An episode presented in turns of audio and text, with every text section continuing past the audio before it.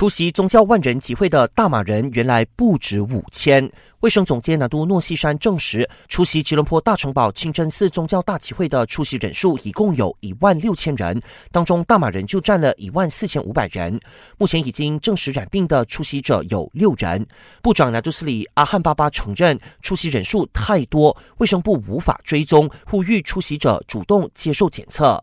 目前我国累计病例达到一百五十八宗，教育部宣布展延所有在这个月内的多人活动，包括体育项目和课外活动，以防范病毒传播。截至目前，全球新冠肺炎确诊病例超过十二万八千人，死亡人数四千七百十九人。菲律宾有五十三宗确诊病例，总统杜特尔特下令后天开始封锁马尼拉，为期一个月，所有院校停课，往返马尼拉的交通必须暂停，航班、船只禁止离开，民众也不能参与大规模集会。澳洲疫情严峻，法国超过两千八百人染疫。总统马克龙宣布，下个星期开始无限期关闭全国所有学校。